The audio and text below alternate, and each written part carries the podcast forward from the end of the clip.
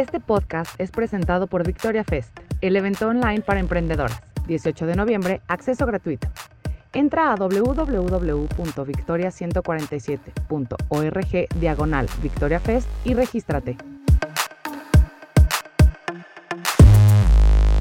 Una de las principales necesidades de los emprendimientos liderados por mujeres es levantar capital. ¿Qué tan fácil es? ¿Por dónde empezar y cómo hacerlo?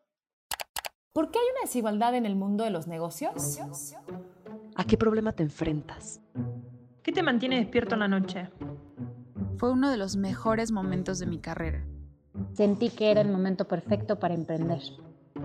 ¿Y si, trabajamos en equipo?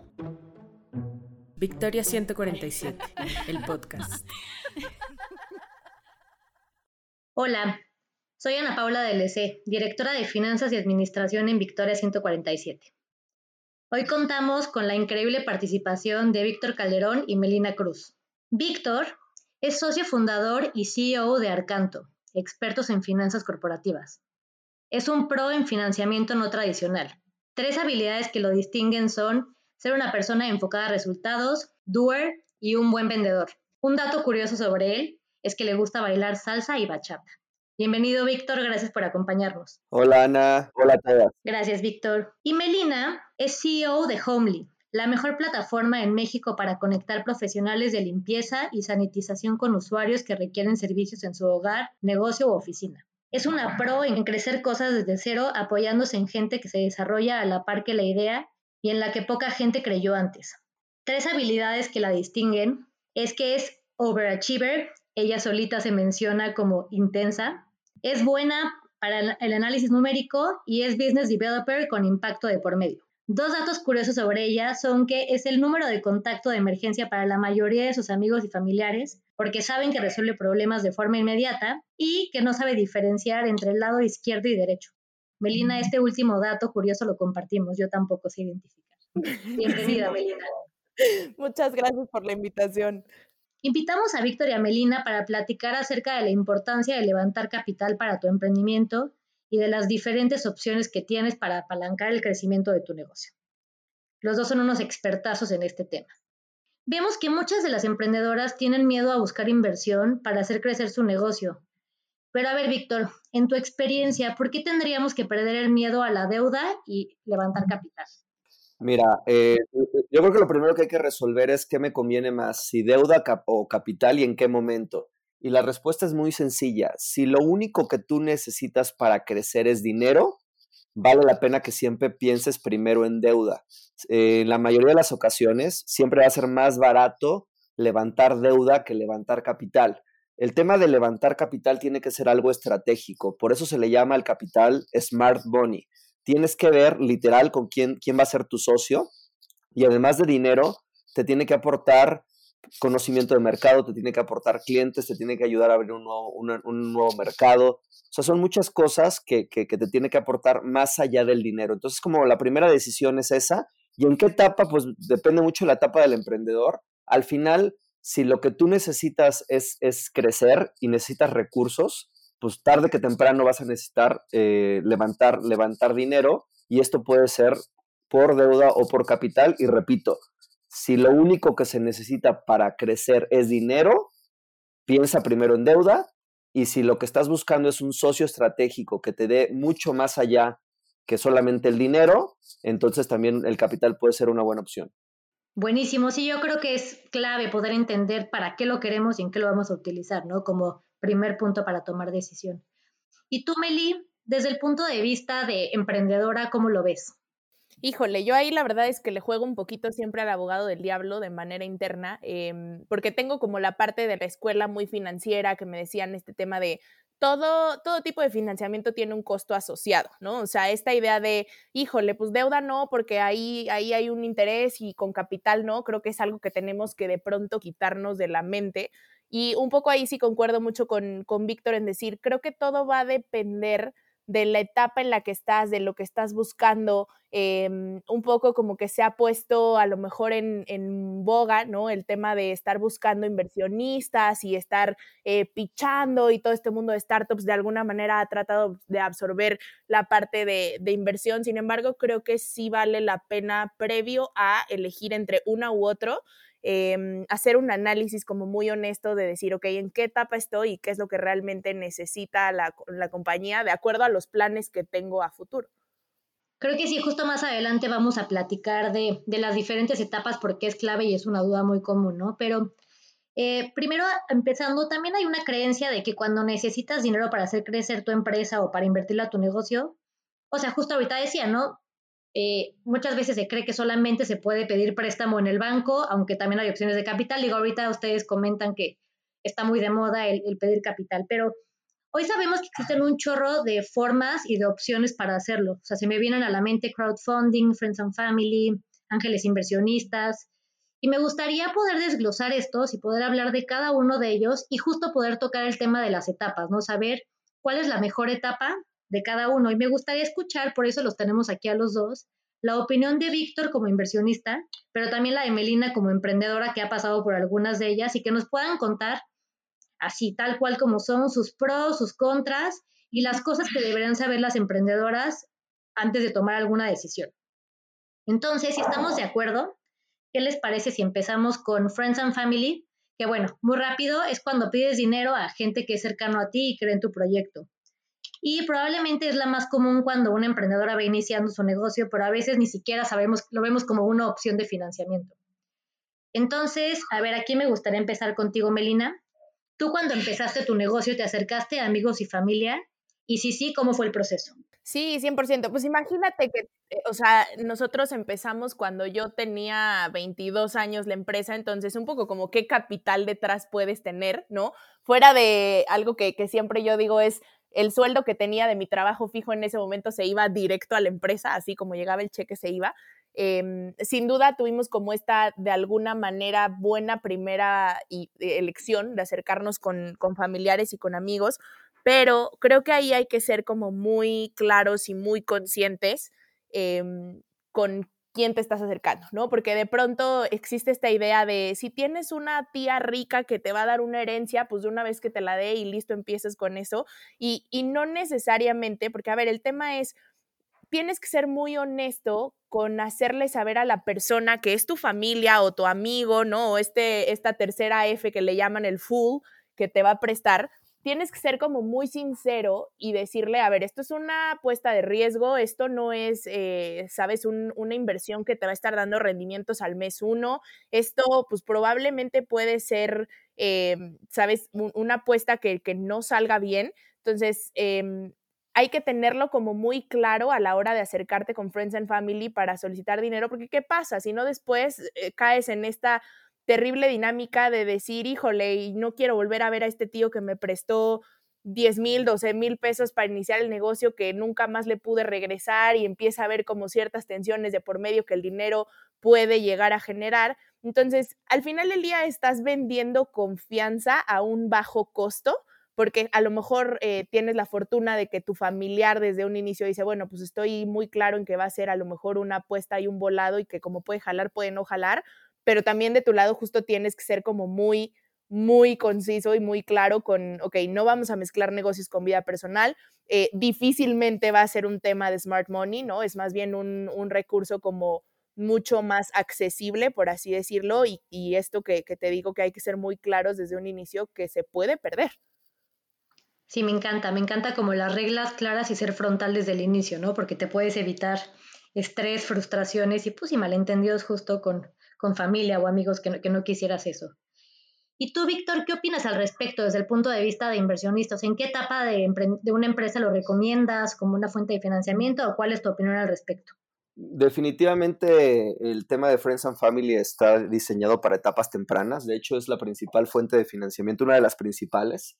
31% de las empresas en este país, su principal fuente de financiamiento en etapas tempranas es Friends and Family. Complementando lo que dijo Melina, este, hablando de reglas claras, para mí lo más importante en esta etapa es que los emprendedores también definan la salida a, esto, a estos Friends and Family, porque seguramente van a ser inversionistas pasivos que no le van a aportar valor a la compañía y si te va bien, pues vas a tener un lastre ahí de inversionistas que seguramente le cediste una parte importante de tu compañía y luego no vas a saber cómo sacarlos. Entonces mi recomendación en esta etapa sería, sí, sí vayan por ellos. Este, al final es más que te están haciendo como un favor, pero que la salida esté muy clara, ¿no? Que les ofrezcas un cierto retorno sobre su inversión si las cosas va bien, van bien y que esté muy clara la salida y en qué momento. Y evidentemente si las cosas van mal, pues es una inversión de riesgo que perderían su capital.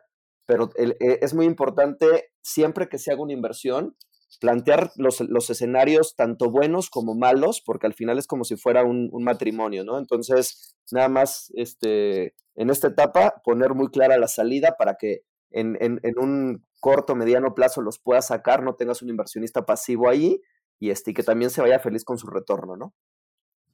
Buenísimo, sí, creo que las reglas claras son para los dos lados, ¿no? No únicamente para contar lo malo que puede pasar, sino también, como dices, qué pasa en el caso que nos vaya increíble a todos, pues hay, hay, un, hay una salida. Entonces, me parece muy bueno la recomendación. Y siguiendo con otras fuentes de financiamiento, una muy sonada que se puso, pues según yo, se puso de moda hace poco tiempo con todo este tema digital, es el tema de crowdfunding. ¿Qué es? A ver, Víctor, aquí me gustaría empezar contigo. En primero, ¿qué es? Y cómo se está regulando. Mira, el, crowdfunding es, eh, como su nombre lo dice, financiamiento colectivo. Pues hay diferentes plataformas, muchas fintech que están ahorita pues, metidas en este, en este tema.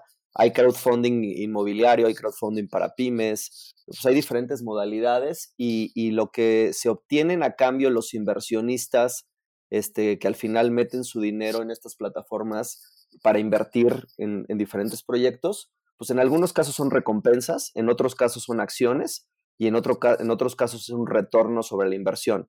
Este, todavía está la ley fintech, pues todavía un poco en pañales, este, que pretende regular todo este tipo de plataformas y al final brindar certidumbre a todos los jugadores, tanto los que están invirtiendo eh, en estas plataformas de crowdfunding, como también por el otro lado a los que, a los que están subiendo sus proyectos. Yo lo único que les diría aquí, este, son, son bastante buenas, nada más lean las letras chiquitas, ¿no? De, de qué es al final lo que van a dar.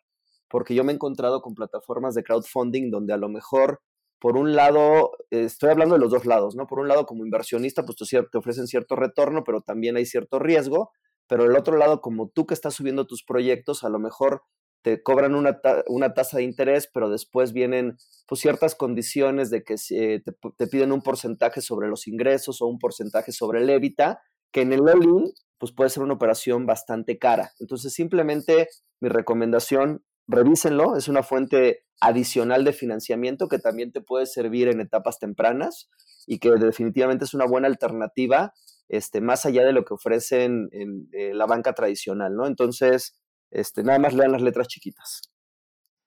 Totalmente de acuerdo. ¿Y tú, Melina, lo has utilizado? Ya nos comentaste que Friends and Family sí. ¿Tú este lo, has usado?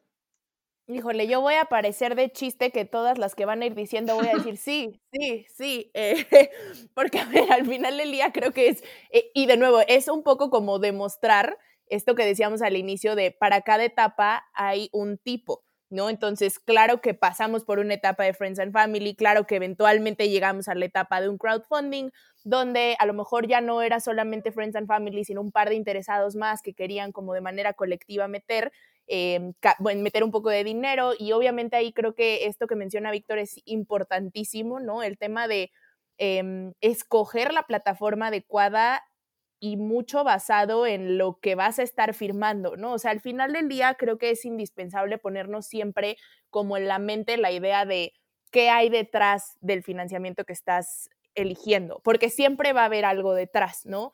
Em, algo, por ejemplo, que, creo que vale la pena de alguna manera platicar eh, hablando de, crowdfunding es también tener como muy presente que no solo es cuestión de elegir la plataforma adecuada como con... Eh, las reglas o el acuerdo que más te funcione para la etapa en la que estás, sino también saber que fiscalmente vas a tener un rollo al momento de estar haciendo el accountability del ingreso, si es que va a haber una emisión o no de acciones, si es que va a ser un retorno sobre ventas o sobre capital, ¿no? Y la otra, eh, como también bastante importante es el éxito, creo yo, detrás de una buena campaña de crowdfunding es tener como en mente que es en un tiempo determinado, porque también creo que es algo que, me ha tocado a mí ver muchas veces, empresas que suben eh, proyectos o, negocios a plataformas y los ves ahí meses y meses y pasan y pasan los meses y nomás no llegan a la meta y eh, pues la campaña a lo mejor no es lo suficientemente buena, como que se tiene esta idea detrás del crowdfunding muchas veces de, ah, pues yo lo subo a esta plataforma que ya es famosa, donde se han eh, fondeado muchos proyectos y en tres semanas voy a estar fondeada al 120%, ¿no? Sí hay casos de éxito, claro que los hay. Sin embargo, también creo que en la mayoría de los casos eh, hay un trabajo detrás del emprendedor de, de alguna manera ir asegurando tickets que vayan haciendo que la barra avance porque también algo de lo que, de lo, en lo que se basa mucho el crowdfunding es esta sensación como de urgencia que vas generándole al mercado de inversionistas que ya están acostumbrados al crowdfunding, ¿no? No es lo mismo que te metas y veas tres empresas, una que trae a lo mejor el 70% de la campaña ya cerrada, otra que va al 20% y otra que no lleva nada, ¿no? De alguna manera, pues, ¿cuál te va a dar? Si tú ya tienes em, esta idea de meter cierto budget a través de una campaña de crowdfunding, pues en cuál te va a hacer más sentido, probablemente la que veas más avanzada, ¿no? O sea, hay, hay como mucha más tendencia, inclusive que metas dinero como inversionista de crowdfunding a una campaña que ya superó la meta, que lo hagas a una que no ha llegado a la meta, ¿no? Entonces creo que es, es también como parte de los puntos importantes en tener en cuenta en caso de que decidas ir por crowdfunding.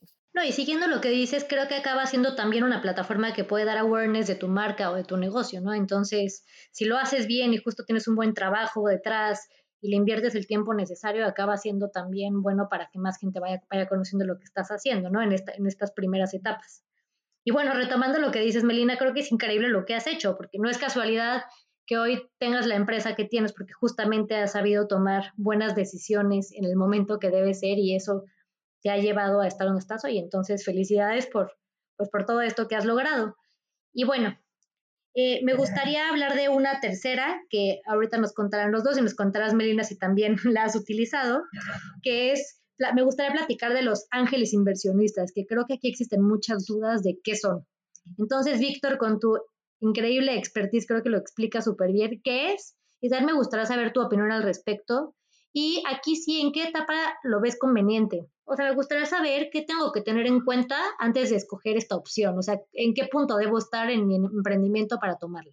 Digo, al final las, tres alternativas que estamos, que hemos venido hablando, tanto el tema de crowdfunding como el tema de Friends and Family, como el de ángeles inversionistas, es para etapas tempranas de, de, los emprendimientos, ¿no? Entonces, este, ¿cuál es la diferencia entre uno y otro? Pues un ángel inversionista, sí, la idea y, lo, que, lo que pretendes es una persona que te, te, dé, te, te, aporte su network, su conocimiento, que sí te aporte mucho más allá de solamente el recurso, sí te ayude a crecer, te lleve de la mano, sea tu coach, sea tu mentor, ¿no? Existen también varias asociaciones ahí en el mercado que, que aglutinan ángeles inversionistas. Yo, por ejemplo, yo arranqué siendo un ángel inversionista en, tres, en tres startups y, y, la idea es precisamente aportar mucho valor este, porque lo, que quieres es que esa inversión sea una inversión exitosa, ¿no? Y ya después vendrá un fondo de seed capital o de venture capital y esa será seguramente la salida de ese ángel inversionista.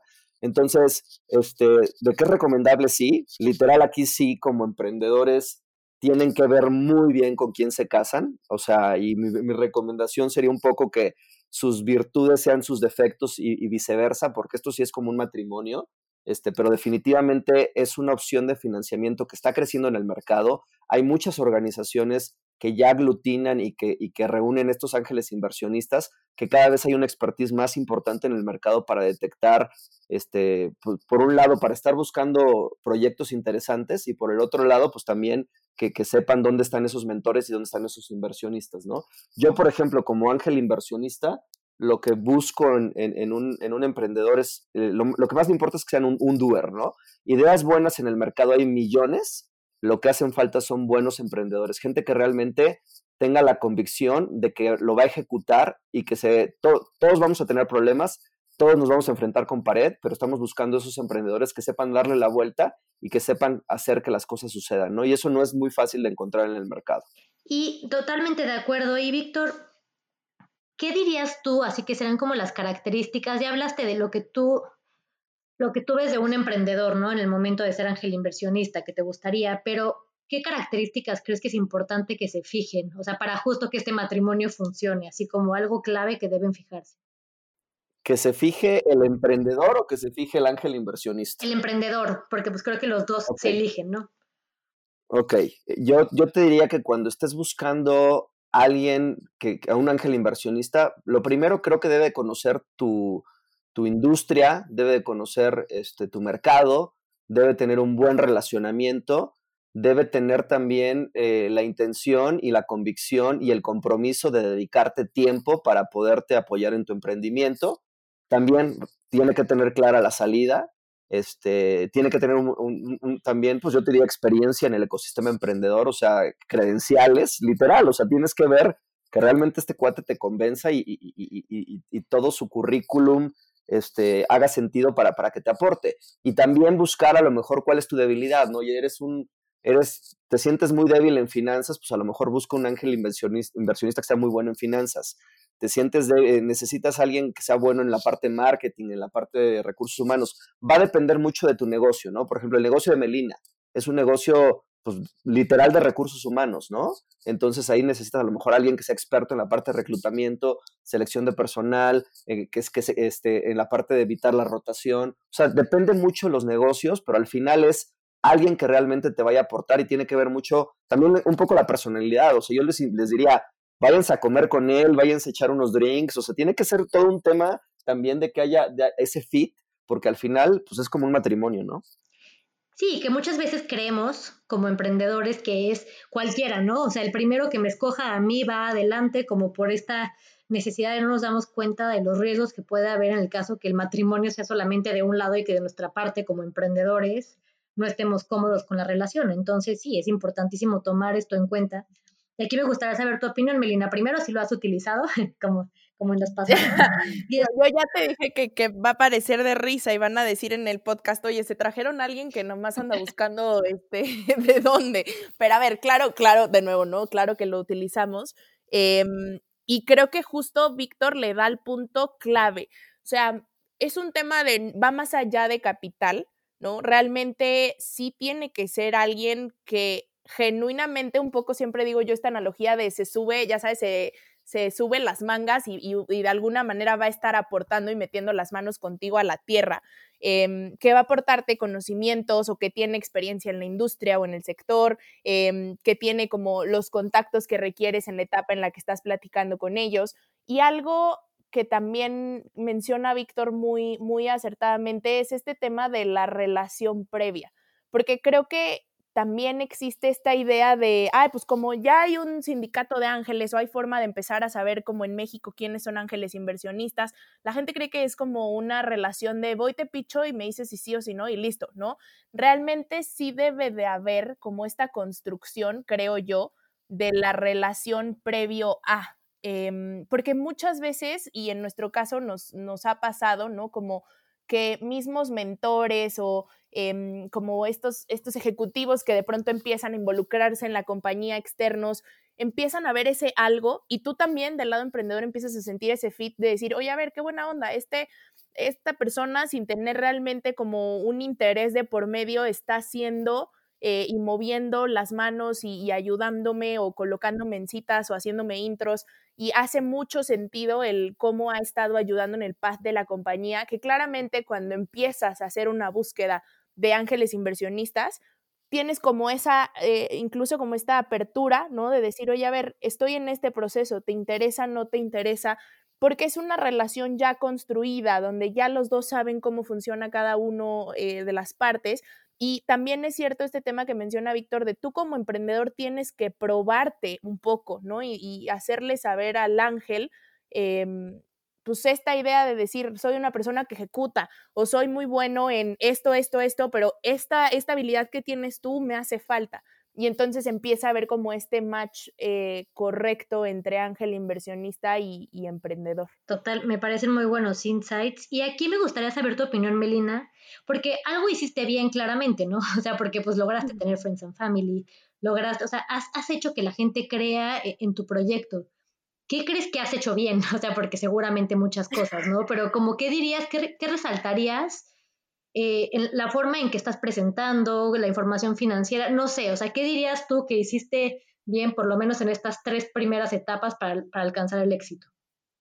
Te voy a decir una, una frase que a mí me encanta decir, y es que yo solo creo en Dios y al resto le pido datos. Entonces yo no soy quien eh, no, soy esa clase de emprendedor que se para en una audiencia o se para a pichar o empieza a platicar del negocio sin tener datos de por medio que creo que es parte como de los superpoderes que platicamos al principio, ¿no? El tema de un análisis financiero, de tener claridad de proyecciones, de tener estimaciones, de buscar siempre eh, a nivel unitario que el negocio financieramente esté sano y esté estable, inclusive en los momentos en los que requiere de capital, creo que han sido parte del, del, pues podríamos llamarle éxito, si es que le podemos llamar éxito, ¿no? En estos procesos de de financiamiento y creo que también es darle esa certeza a la persona que está sentada enfrente de ti, de decir, a ver, te estoy platicando toda una historia que va validada con datos de por medio de por qué deberías de apostarle a este caballo en el que yo voy montada. Yo no conozco a Melina, pero con lo que acaba de decir, yo le metería lana. Gracias, Víctor. Justo iba contigo, Víctor. Te iba a decir, tú, digo, ya nos comentaste un poco qué es lo que se busca en un en un emprendedor en términos generales, pero como características específicas o esos secretos o recomendaciones que puedas dar tú que has estado del otro lado, ¿cuáles dirías? No, pues es, mucho de feeling, ¿no? O sea, repito, el tema, el tema más importante para mí como ángel inversionista o, también tengo un fondo de Seed Capital es realmente eh, ver, ver esa parte que, que sabes que el emprendedor no se le va a atorar nada, ¿no? Sabes que se va a abrir puertas, sabes que es una persona, es muy importante que, el, emprendedor reconozca sus limitaciones, es muy importante que, esté abierto a la crítica, es muy importante que escuche, es muy importante que pregunte, ¿no? O sea, un emprendedor que no tiene errores, que no pregunta, que es perfecto, o sea, esos no existen, ¿no? Para mí los mejores emprendedores son aquellos que saben mitigar los riesgos mejor que, los demás y son aquellos que, que demuestran con un cierto track record que, pues han pasado de todo y, no se les ha atorado nada y como que ya traen cicatrices, ya traen ciertas experiencias, porque para ser emprendedor se necesita un estómago diferente. Entonces, básicamente es, pues sí, gente que entienda perfecto su negocio, su industria, que sean apasionados, o sea, los clásicos clichés, pero al final nosotros en el fondo, o yo a título personal, para mí lo más importante es un cuate que, que, que tenga un autoconocimiento profundo, ¿no? Que sepa perfectamente sus virtudes, pero lo más importante también que conozca perfectamente sus defectos, que lo sepa reconocer y que sea una persona echada para adelante, ¿no? Y que, sea un gran vendedor, porque si no es un gran vendedor el, emprendedor, pues difícilmente eh, va a poder abrir puertas en el mercado, ¿no? Claro, sí, sí, sí.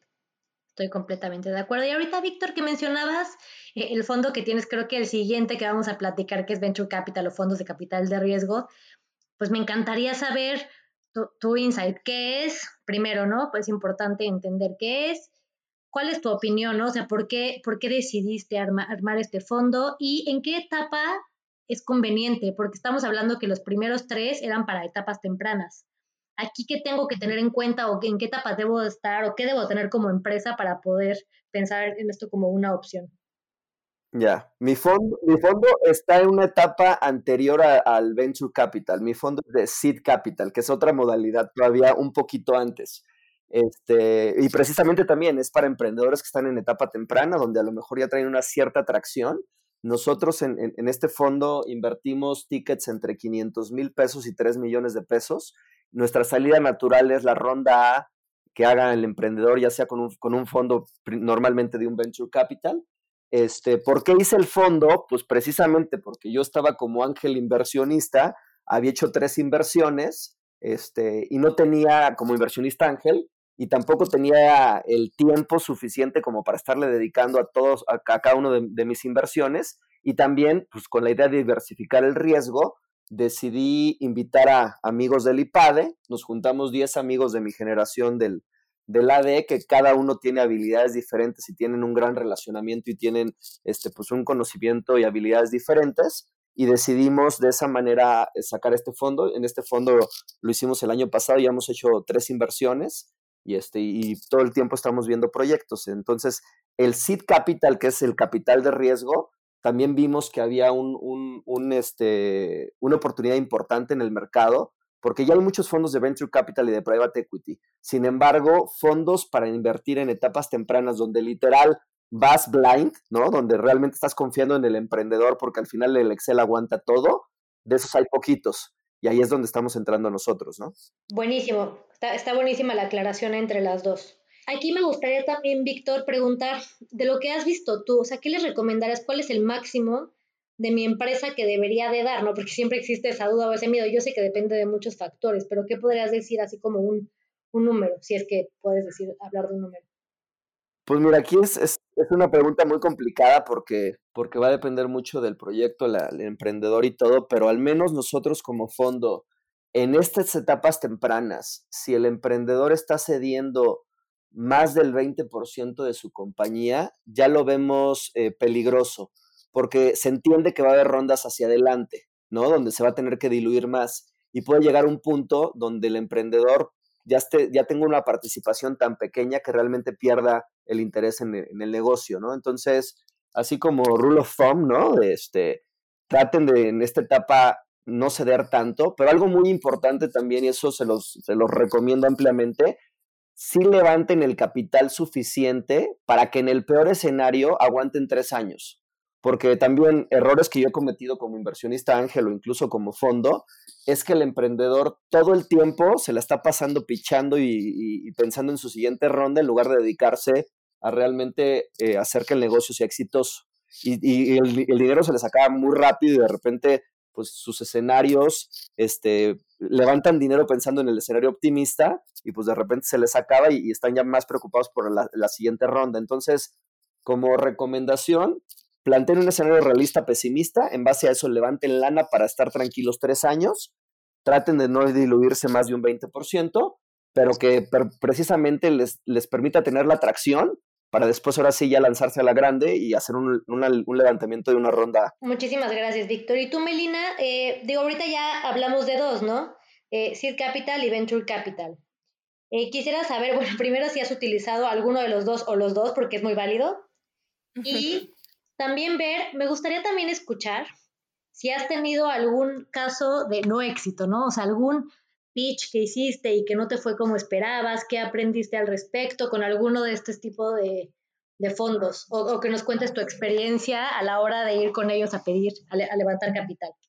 Buenísimo, me encanta la última parte de la pregunta porque justo aquí es donde entra esta parte de decir, eh, pues sí, un poco lo que decía Víctor, los emprendedores estamos hechos de, de estómagos que aguanten muchos nos eh, y a nosotros particularmente creo que había sido un path bastante sano todo el tema de financiamiento hasta que llegamos al punto de decir, ok, ya nos sentimos cómodos y estamos en la etapa en la cual eh, incluir o invitar a un fondo de capital mucho más institucional hace sentido. Y entonces empezamos como todo este proceso de preparación, de entender qué se necesita, qué hay detrás de un proceso de due diligence, eh, qué te van a pedir, estos montos mínimos que deberías de estar considerando. Y en el Inter nos hemos caído pero infinidad de veces, ¿no? O sea, un poco lo tomamos ya de, eh, pues un poco de, de aprendizaje con, con, humor, ¿no? El tema de decir internamente que ya los fracasos hoy en Homely o los rechazos nos los comemos con un buen postre y un vino, ¿no? Porque de pronto justo cuando empiezas este proceso de levantamiento te vas a, te vas a topar, perdón, con un millón de not now, eh, sabes que no me interesa, no es mi industria, ya estoy metido en un competidor que tiene como cierto conflicto de intereses, eh, me gustaría verlos más adelante y ver cómo están en 10 meses o en 6 meses, ¿no? Entonces viene como un proceso ahí bastante, bastante duro de entender en dónde estás y a quiénes tienes que tocarles puertas. Entonces nosotros actualmente justo estamos en un proceso de levantamiento más bien seed. Y como que de alguna manera hicimos y rehicimos y reestructuramos el proceso de levantamiento ya con fondos institucionales y empezamos ya a tener como estos cierres eh, y estos primeros éxitos cuando entendimos cómo teníamos que presentarnos en este mundo, ¿no? Porque si bien es cierto que afortunadamente el manejo de la compañía nos ha llevado al punto a decir, hoy no, no soy una de estas startups que sin dinero se muere, ¿no? Que de alguna manera ya financieramente está siendo estable, eh, que tiene como un 70, un 70, 80% del revenue que le está entrando mes a mes es recurrente, entonces tienes un flujo fijo, etcétera. Eh, de pronto vino esta, esta etapa de decir, ok, cuánto estás vendiendo y es un poco como, como consejo, ¿no? Que dejo aquí en la mesa y que creo que a nosotros nos funcionó bien el decir, no voy a pedir o estar pensando en pedir mucho más en esta primera etapa más acercada hacia una seed round de lo que estoy generando como, como revenue en el año entero, ¿no? Entonces, si yo no estoy hoy pegándole al millón de dólares en ventas en el año entero, la verdad es que no me hace mucho sentido el ir a presentarme y pedir un millón de dólares. ¿Por qué? Por decisiones internas, por lo que hemos visto, por la industria, por em, casos no exitosos de empresas que juegan como en la misma industria que nosotros o que están metidos como en temas de marketplaces y es un poco como entender el ecosistema y entender también al inversionista, ¿no? O sea, no es lo mismo picharle a un ángel inversionista que meterte ya a picharle a un fondo de seed o meterte a picharle a un fondo de venture capital que son eh, de entrada pues mucho más eh, especialistas, ¿no? Y tienen este equipo que, como decía Víctor, de cómo armó el su fondo de gente multidisciplinaria que te va a ayudar a llegar a los siguientes hitos y tienes que tener muy claros cuáles van a ser esos siguientes hitos. O sea, si yo hoy estoy levantando 500 mil dólares es porque voy a llegar aquí, aquí, aquí, acá, que nos va a permitir la siguiente, ¿no? Entonces, em, esto que dice Víctor es muy cierto, que de pronto está muy ciclada eh, la, la, industria y sobre todo el lado emprendedor de tengo que vivir constantemente levantando capital y levantando capital. Y es un desgaste emocional, físico, intelectual impresionante, porque, porque como les digo, es un tema de estar en el hoy, pero estar viendo el futuro, pero estar viendo el pasado, pero estar buscando citas, pero estar pichando, pero estar... Entonces es imposible vivir en un proceso continuo de levantamiento de capital y sí creo que es indispensable que si vas a empezar a jugar en este juego de grandes, le llamo yo, ¿no? De un poco como más serios y más institucionales, entonces tienes que tener un plan, tienes que tener una estructura, tienes que tener muy claro en qué etapa y como cuáles son las necesidades que tienes de capital para que realmente no pidas 500 mil dólares porque te pareció cool o porque escuchaste que tu primo que tiene también un startup justo cerró una ronda semilla de 500 mil dólares, ¿no? O sea, no funciona así, ¿no? Realmente, ¿para qué vas a necesitar esos 500 mil dólares? ¿Hasta dónde te dan? ¿Cuánta gas te dan? Y en ese hasta dónde te dan, cuáles van a ser los hitos que vas a tener en ese momento para saber qué va a proceder como paso siguiente. Sí, regresamos al punto del inicio, ¿no? O sea, entender en qué, para qué quieres el dinero, no simplemente es, ah, pues otras personas lo están haciendo, creo que lo pues no me va a hacer daño y, le entro, ¿no? Porque pues obviamente son dos partes y entran también ciertos riesgos y ciertos compromisos que hay que tomar en cuenta. Y, sí, y hay un tema ahí, perdón, perdón que te interrumpa, Pau, pero creo que vale la pena como comentarlo, o sea, genuinamente yo creo, y, corrígeme, Víctor, si crees que estoy como, como loca, ¿no?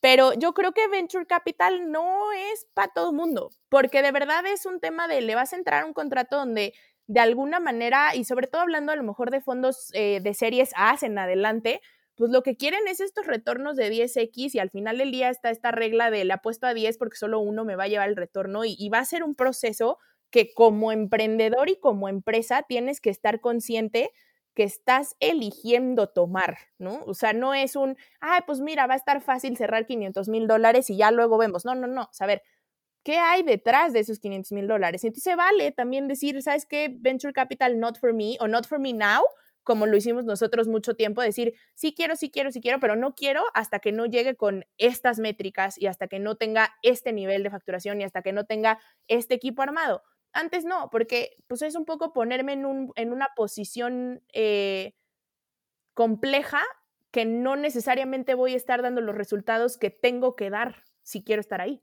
Sí, mira, en esa línea que también estás comentando, Melina, este, obviamente dependiendo del tipo de fondo, pues cada vez eres más institucional, ¿no? Por ejemplo, nosotros, pues nuestras primeras inversiones cometimos algunos errores, pero ahorita ya hemos agarrado experiencia y, por ejemplo, nosotros en este momento, todo está como muy de moda, ¿no? Todos los que quieren levantar eh, capital en estas etapas te ofrecen una nota convertible con un descuento precisamente para no entrar en temas de evaluaciones. Este, la verdad a mí no me gusta eso. Entonces nosotros les decimos a los emprendedores, a ver, ponme, ponme tu Excel, ponme un escenario realista, sobre eso vamos a evaluar tu empresa. Te vamos a invertir la mitad de lo que nos vamos a comprometer etapa 1 y la otra mitad va a estar condicionada a que se cumplan los KPIs que tú estás poniendo. Si no se cumplen, entonces te vamos a diluir más. Entonces, o sea, vas aprender, aprendiendo este tipo de cosas Y digo, mi recomendación, obviamente depende del fondo con el que, con el que traten. Este sí, repito, al final es capital, te tienen que ayudar y todo, pero también pues no se den un balazo en el pie solitos, ¿no? Porque de repente te puedes encontrar con alguien como nosotros, que le sabemos a los números, le sabemos a ciertas industrias y que te vamos a exigir, ¿no? Porque también es eso, ya te vuelves, o sea, ya, tienes que rendir cuentas y hay, un, hay una junta de consejo y en el consejo te vamos a, hacer sentir incómodo porque de eso se trata, ¿no? Se trata de, que realmente tratemos de estirar la liga para sacar el máximo potencial de los emprendedores y obviamente pues recuperar nuestra inversión lo más rápido posible. Sí, y, tomando el tema de los dos, qué bueno que salió esta observación porque creo que es bien importante, como a quién le dirían o cuáles serían los puntos a decir, a ver, todavía no es momento, así como siendo muy específicos, porque luego ayuda mucho tener como puntos así, o sea, si, si no, has lo, si no tienes cierto tiempo operando, si no has logrado, no sé, eh, o sea, ¿cuáles serían como algunas recomendaciones específicas que dirían para, todavía no estás en el momento para un venture capital o un seed capital? ¿Qué dirían? Cualquiera de los dos. A ver, te voy a decir, yo desde mi óptica de, de emprendedora y de, de alguna manera quien lidera el en qué momento salimos a buscar capital y cómo lo hacemos, creo que nos pusimos métricas eh, muy reales y muy ad hoc a la industria en la que estamos. Entonces, un tema de, pues sí, facturación, un tema de cierto eh, crecimiento mes a mes, un tema de cierto equipo, un tema de cierto desarrollo de todo el producto que queremos llegar a tener. Eh, o sea, como estos grandes, de nuevo, vuelvo al tema de los grandes hitos, ¿no? Y decir, ok, si yo lo que voy a querer levantar es capital suficiente para llegar acá, entonces tengo que empezar desde este punto de partida y qué tengo que hacer para llegar a ese punto de partida. Entonces te digo, en nuestro caso sí fue un tema de métricas de números de servicios enlazados al mes, número de keepers registrados en plataforma, eh, el gross margin value que vamos a estar teniendo mes a mes, cuánto porcentaje de eso va a ser eh, eh, revenue recurrente de cada mes, cuánto vamos a estar trayendo de crecimiento mes a mes, ¿no? Entonces te tienes que volver, creo yo, un freak de medir lo que debes de medir en tu negocio, que es muy diferente. A lo mejor para, para, una empresa como nosotros son estos, para otro tipo de startups van a ser cosas diferentes. Entonces, siendo muy conscientes de cuáles son las métricas más importantes en tu negocio, ponte a medir como loco y ponte una meta de decir, hasta que yo no llegue a este punto, no voy a salir a pedir capital de esta fuente de financiamiento.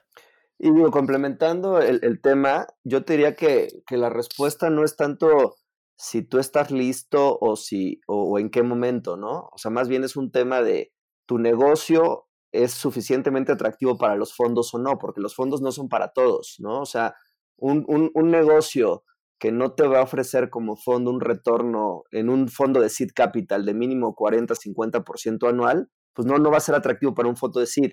En venture capital, pues también estás buscando retornos de 35, 40% anual, ¿no? Entonces, tu, negocio da esos retornos o no da esos retornos. Y luego, por otro lado, también depende mucho de la etapa, ¿no? Yo soy un creyente que primero pues tienes que explorar la parte de deuda.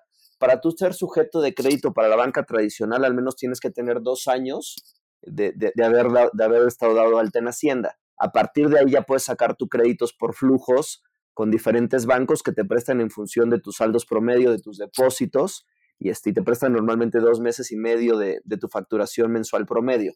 Entonces ya el acceso al financiamiento también es, muy sencillo. Entonces depende mucho en, qué momento estés, en qué etapa estés. Por ejemplo, si tú le vendes una empresa AAA, ni siquiera tienes que esperar esos, esos este, dos años, porque con factoraje, pues a lo mejor llegas con seis meses que estés operando, ya puedes empezar a financiarte y, que te paguen el día uno esas cuentas por cobrar que tienes y no esperar el plazo en el que te paga tu, cliente. Entonces, este, aquí como que son varias cosas, ¿no? Es si lo único, repito, y perdón que sea muy, muy, muy insistente en el tema, si lo único que necesitas es dinero, trata siempre hacerlo con deuda. Incluso con Friends and Families, tú podrías estipular que les vas a pagar un interés y que se lo vas a pagar en X plazo, ¿no? Siempre traten de, acotarlo a la parte de deuda. Si además del recurso les van a dar otros, otros temas que ya platicamos, entonces sí vale la pena pensar en capital.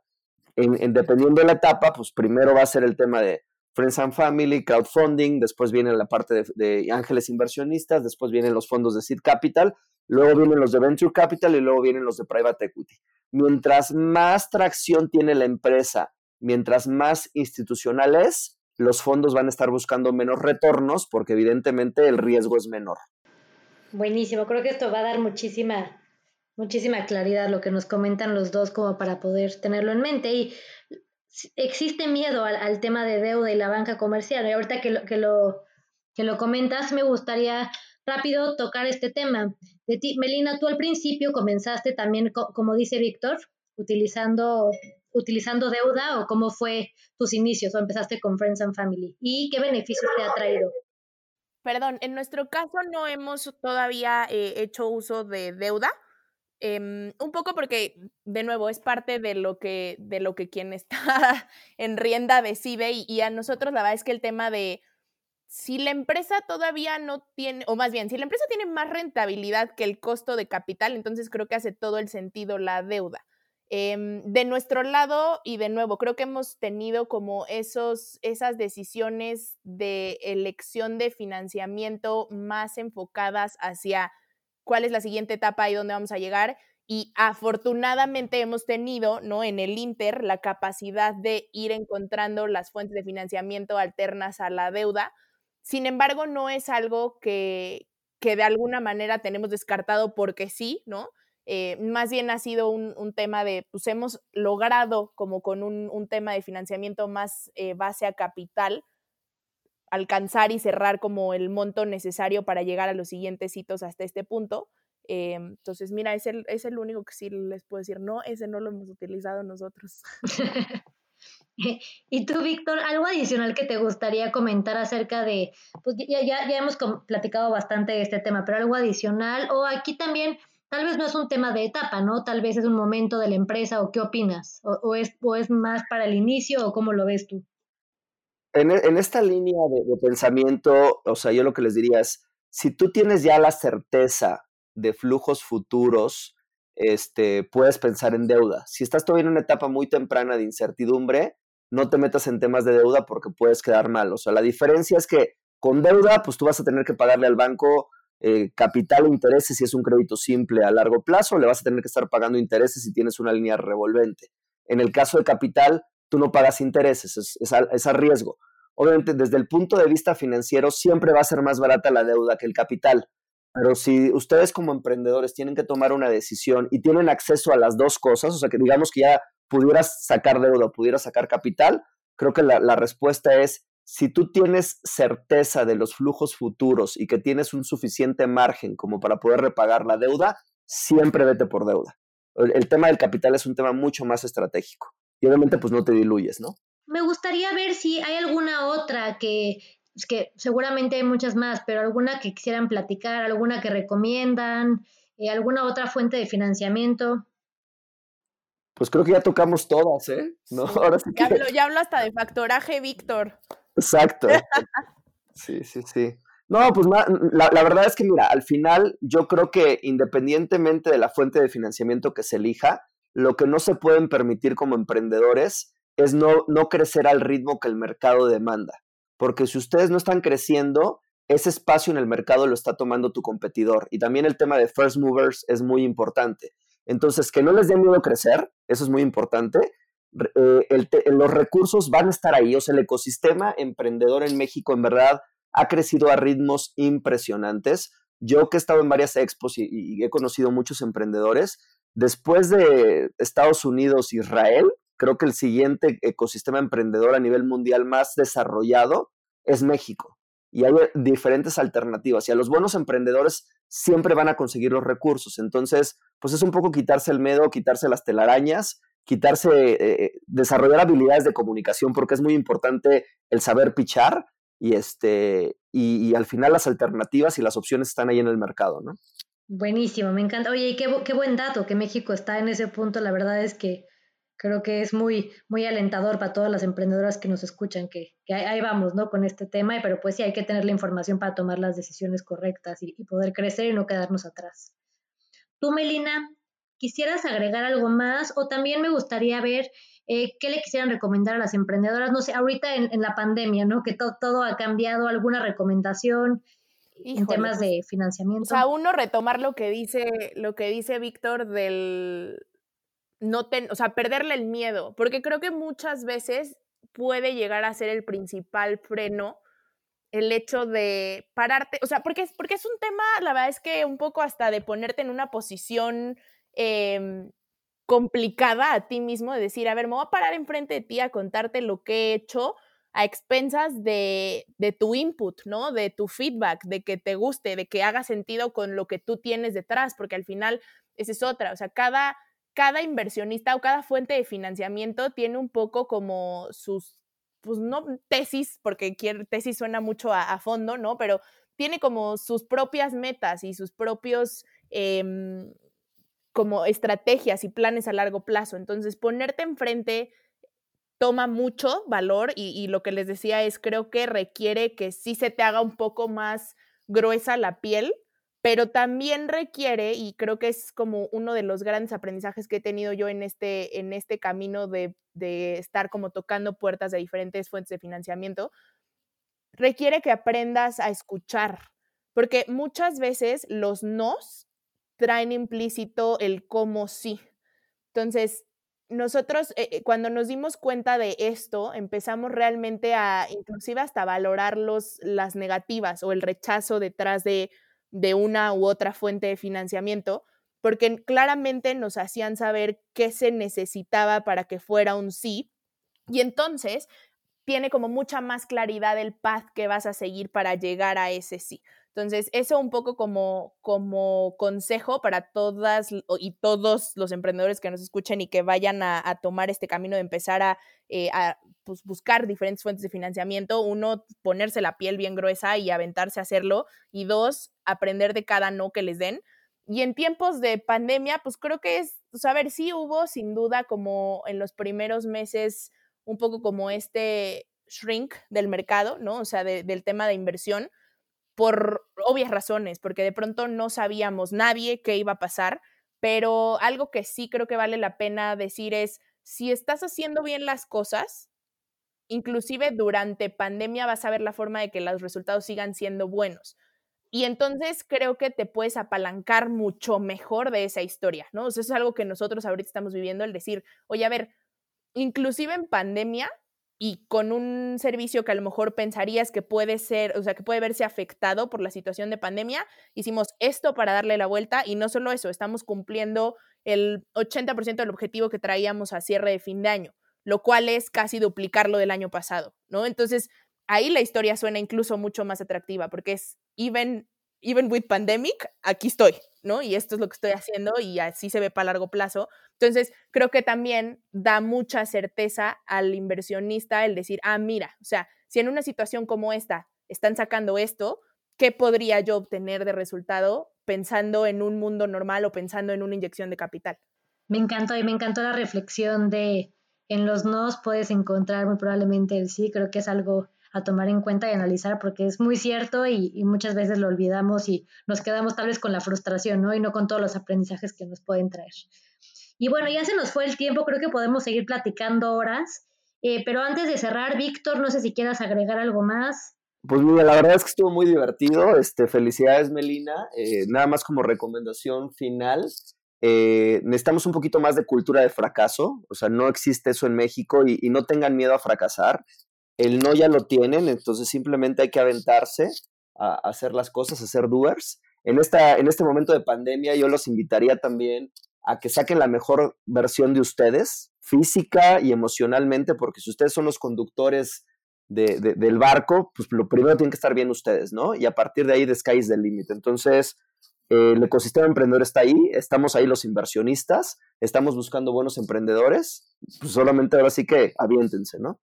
Totalmente de acuerdo. Les agradezco muchísimo a los dos. Creo que fue un espacio, bueno, se nos voló el tiempo y creo que va a dar muchísima, pues perderle el miedo a, estos temas que luego nos parecen terroríficos o que no son para mí, o también entender que no es para todo el mundo. Es, es clave poder, poder ver esto. Entonces, les agradezco mucho. Es padrísimo tener el punto de vista de las dos caras. Y bueno, en la descripción pueden encontrar a nuestros invitados y nos vemos en nuestro próximo episodio. Muchas gracias.